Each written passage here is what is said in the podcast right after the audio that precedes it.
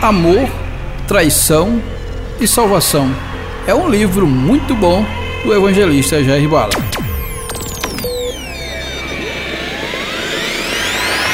Ficou curioso, né? Pois é, gente.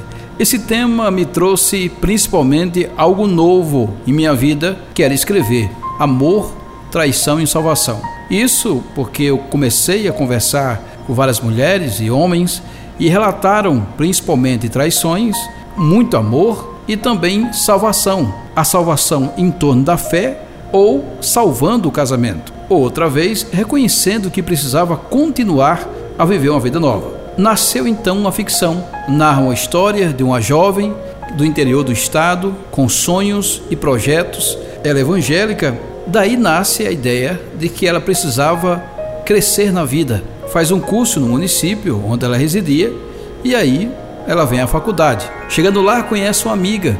A amiga mostrou que era melhor se prostituir ou se drogar para que pudesse ter uma renda extra. Ela se envolve com vários amigos de faculdade e aí ela consegue pagar o seu curso, deixando assim a igreja de lado.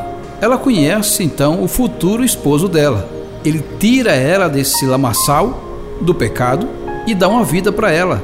Ela se casa, tem filhos, mas aí o passado volta à tona. A amiga do passado volta outra vez a visitá-la e traz sequelas do passado do qual ela queria esquecer. Só que aí ela se apaixona por um certo rapaz do qual ela conhece na rede social. O marido então dela também se apaixona pela amiga dela.